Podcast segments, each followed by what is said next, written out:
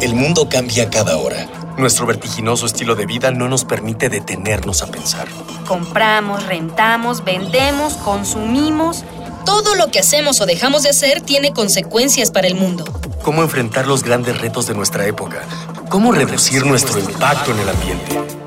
El Programa Universitario de Estrategias para la Sustentabilidad, pues, y Radio UNAM presentan Ambiente Puma.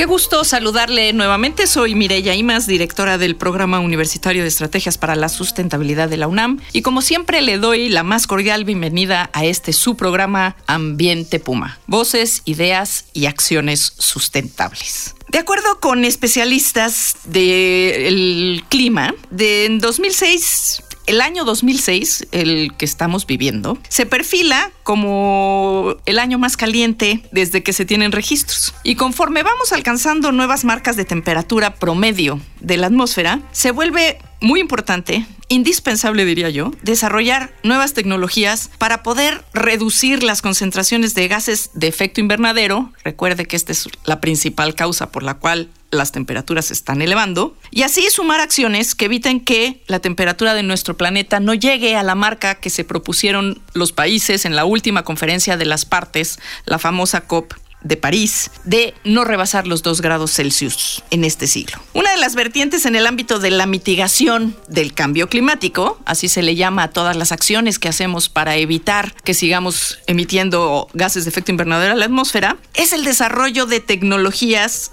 que permitan atrapar emisiones que ayuden a alcanzar dicha meta, en la cual, como siempre y como usted lo espera, la UNAM, por supuesto, está realizando un papel muy importante a través de la investigación científica que aquí se realiza. Así pues, hoy vamos a hablar de uno de estos desarrollos que está enfocado precisamente a reducir la presencia de CO2 en la atmósfera y que se llama la microesponja atrapa CO2. Para platicarnos de esto, está aquí en cabina el doctor Argel Ibarra Alvarado, él es investigador del Instituto de Investigaciones en Materiales de la UNAM. Bienvenido, Argel. Muchas gracias, Mireille. No, hombre, muchísimas gracias por aceptar estar aquí con nosotros. Y bueno, antes de empezar la charla con nuestro invitado, y como ya es costumbre en este programa, vamos a escuchar las voces de las y los jóvenes de la UNAM, a quienes les preguntamos si conocen algún material o filtro para reducir las emisiones de gases contaminantes.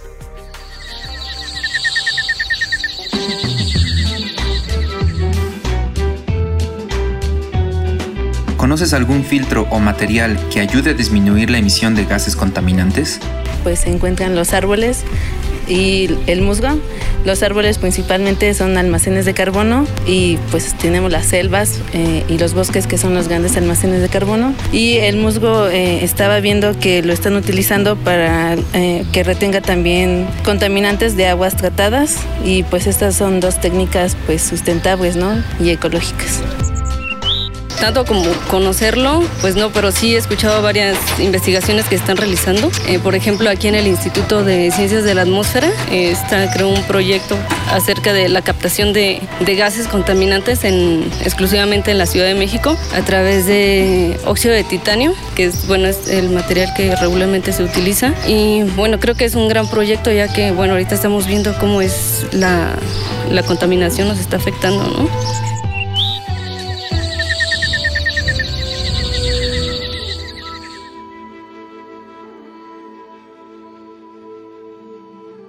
Qué interesante siempre escuchar las voces de, en este caso, las jóvenes universitarias. Este, ciertamente la naturaleza es un sumidero importantísimo de carbono. Y bueno, vamos a preguntarle a nuestro invitado del día de hoy, de hoy el doctor Argel Ibarra Alvarado. Él es, el, le recuerdo, investigador del Instituto de Investigaciones en Materiales aquí de la UNAM. ¿Qué son los o sea, ¿qué materiales se usan para capturar contaminantes atmosféricos? Primeramente, existen diversas tecnologías que se emplean a nivel industrial. Quizás la más conocida, técnicamente no es un material, es, son, son líquidos, son soluciones acuosas de aminas. Para resumir, estos, estos compuestos orgánicos reaccionan con el CO2 y esa es una manera en la cual nosotros podemos acceder a la captura. Sin embargo, estas aminas tienen propiedades, digamos, no muy buenas en los sistemas que se implementan porque son bastante corrosivas y son relativamente tóxicas. La propuesta que nosotros tenemos tenemos, y no somos el único grupo de investigación internacionalmente hablando que trabaja en ello, son las microesponjas. Y efectivamente, como lo mencionabas hace un momento, ese es el nombre que tenemos para acceder a una plática. ¿Qué son estas microesponjas? Fundamentalmente son nanomateriales, los cuales son constituidos por centros metálicos y una parte que le llamamos ligante orgánico. Este ligante orgánico es fundamentalmente un compuesto a base de carbón. Con estas dos piezas, lo que logramos construir son fundamentalmente estructuras cristalinas perfectamente ordenadas y nosotros podemos variar el tamaño del poro, es decir, de las cavidades dentro de esos materiales. De tal suerte que si nosotros podemos variar el tamaño, podemos entonces secuestrar diferentes contaminantes. Entendamos que estos contaminantes pueden ser como el CO2, como NOx, SO2, etc. Y estas moléculas contaminantes tienen diferentes tamaños. Entonces, si tenemos diferentes tamaños en las moléculas, lo que necesitamos son diferentes tamaños en los poros donde vamos a albergar a esas moléculas. Digamos que están haciendo como un traje a la medida para capturar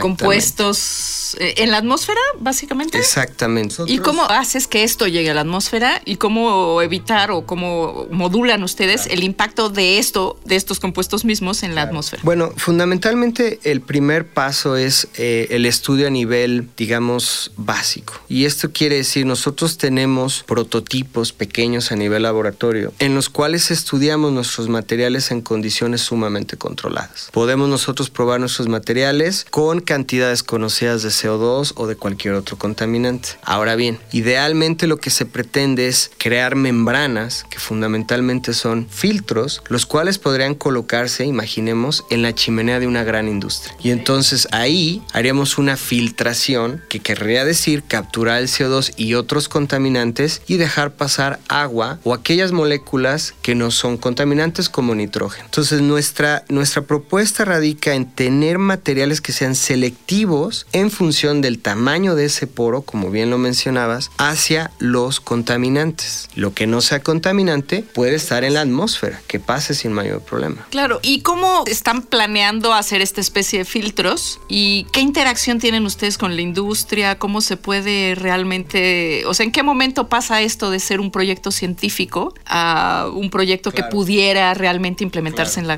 realidad. esa es fundamentalmente la, la, gran tarea que tenemos que realizar. Nuestro grupo de investigación fundamentalmente trabaja en la parte de la explicación de estos procesos químicos y físico-químicos para comprender lo que ocurre. El siguiente paso es precisamente tener una colaboración muy fuerte con el sector antes industrial, con el sector, digamos, ingenieril el cual nos pueda proponer de nuestro trabajo, de nuestro prototipo pequeño en un laboratorio, ok, vamos a poner un prototipo a nivel planta. Y de ahí tenemos que tener contacto con diferentes industrias para que precisamente lo podamos llevar a cabo. Precisamente es solo un comentario que, que queda muy bien en este, en este contexto. Estamos tratando de colocar un, trabajo con la Secretaría de Energía y, Tecnología de la Ciudad de México, en la cual estamos proponiendo estos materiales para precisamente resolver muchos de los problemas que tenemos ahora por la contaminación ambiental en la Ciudad de México, que está tan de moda, ¿no? Sí, en efecto, es un tema candente, de hecho lo hemos tratado ya aquí en De Ambiente Puma, porque pues ciertamente no solo es un tema que nos preocupa, pero también nos ocupa.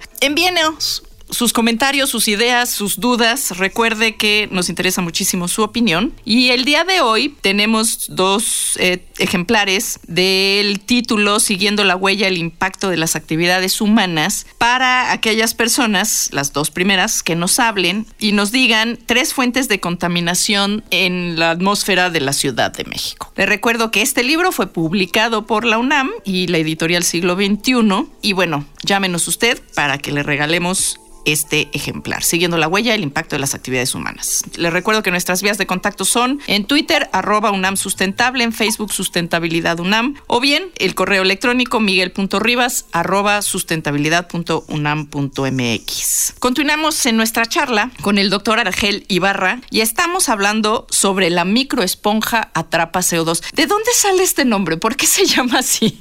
Me llamó mucho la atención. De hecho, eh, es, es una historia muy interesante porque hace un año año eh, me invitaron a dar una charla para niños aquí en, el universo. lo cual eh, por un lado fue una experiencia fantástica, pero es un reto, porque genuinamente explicar lo que tú haces a un nivel, y los niños son súper inteligentes, pero que sea un nivel accesible, que sea divertido. Sí, además. son muy inteligentes, pero no tienen tanta información. Claro, claro, claro. y, y, y, teníamos que digerir la información. Entonces, la mejor manera con la que llegué a esto fue, bueno, genuinamente esto es como una esponja, porque tal cual una esponja con la cual lavamos los trastes, pues si la esponja está seca es un material sumamente ligero. Si la esponja está completamente saturada o mojada con agua, agua que está en esos poros de la esponja, pues la esponja es bastante más pesada. Y de ahí surgió la idea de que sea una microesponja. ¿Por qué? Porque son microporos es decir, el tamaño de estos, de estos poros en, en, los materiales que trabajamos son del tamaño microporoso, que quiere decir que va de 0 a aproximadamente 20 Armstrongs, que son tamaños muy pequeños. Entonces de ahí surgió la idea de, bueno, esponjas, eh, microesponjas que capturan CO2. Y utilicé a Bob Esponja, por supuesto, y fue un éxito. Entonces claro, de ahí surgió la idea. Hay que, hay que agarrarnos de todas claro. las eh, figuras posibles para poder comunicarle, sobre todo a los jóvenes, a los niños, que pues en algún día serán los que nos releven en estos lugares, ¿no? Claro que sí, y hay que hay que cacharles ese despertarles sobre todo ese interés por resolver los problemas sí. a así través es, de la ciencia. Así es, ¿no? así es. Fue una experiencia maravillosa porque generalmente lo, lo, lo, repito, fue mi primer charla a ese nivel y creo que ha sido la más complicada que he dado, la verdad, por, por, por llegar a, a, a, alcanzar a los niños, alcanzar el interés, ¿no? Que ese era lo, el objetivo de esa charla. Te voy a hacer una pregunta para cerrar este programa que es difícil, es un reto, pero bueno, tú contéstamela con toda, con toda la honestidad y lo que queremos es que el público entienda qué tan complejos son estos problemas. Este, ¿Es este tipo de materiales solución para los problemas de contaminación atmosférica en la Ciudad de México? No, no, no es este el tipo de material. Lo que nosotros necesitamos es trabajar en conjunto. Ese va a ser la solución para todos los problemas ambientales. No existe un material ni existe una política que en el momento en no el que ocurre, no existe mágica. una solución mágica.